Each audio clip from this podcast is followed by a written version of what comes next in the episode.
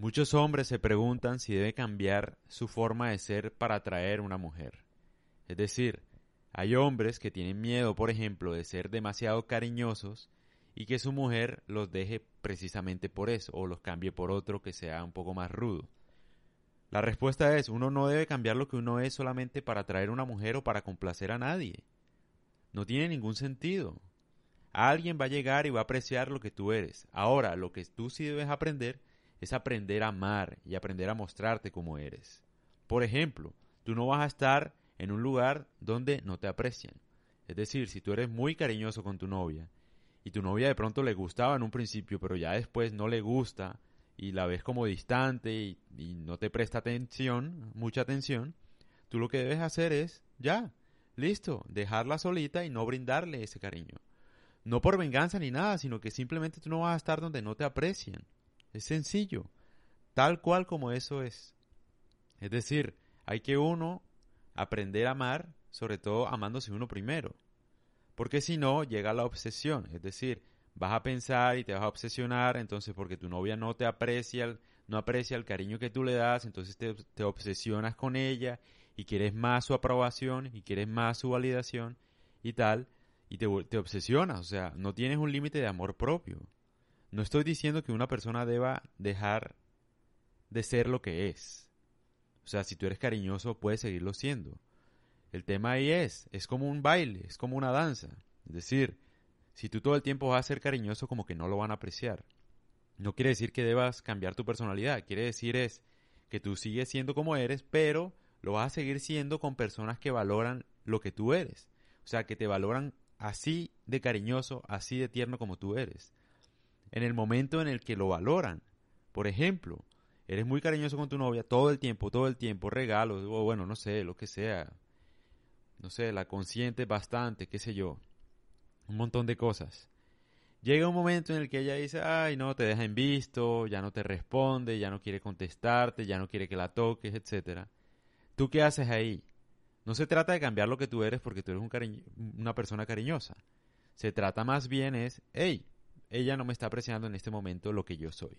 Entonces, ¿qué haces tú? Recoges tu personalidad, tu amor, tu cariño, ternura, como sea, y te lo llevas donde alguien que lo aprecie. Suena sencillo como eso. Es decir, tu novia, tu esposa no valora lo que tú le estás dando, tú te lo llevas. Uno no debe cambiar lo que uno es solamente por, por la sociedad o por una persona o por lo que sea.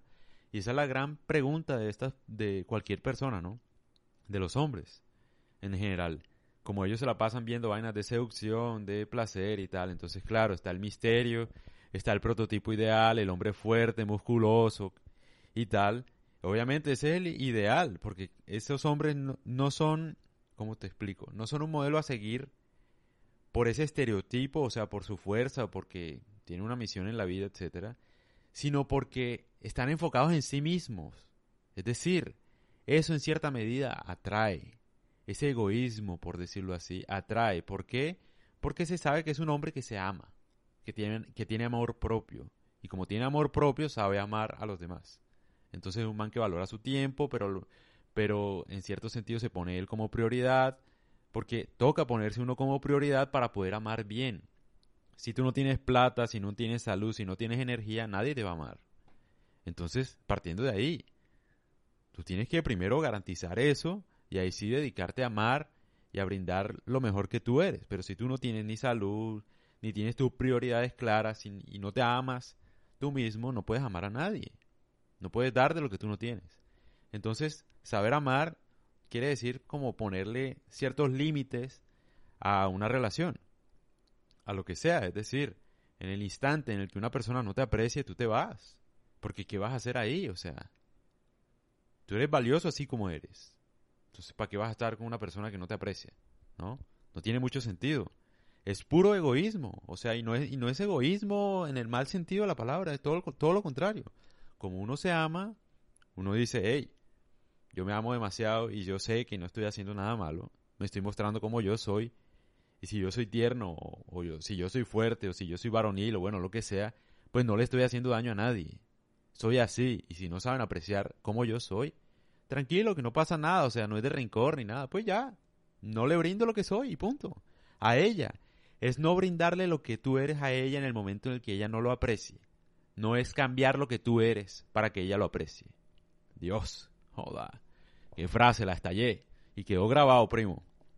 Entonces sí, eso es lo que quiero decir con eso.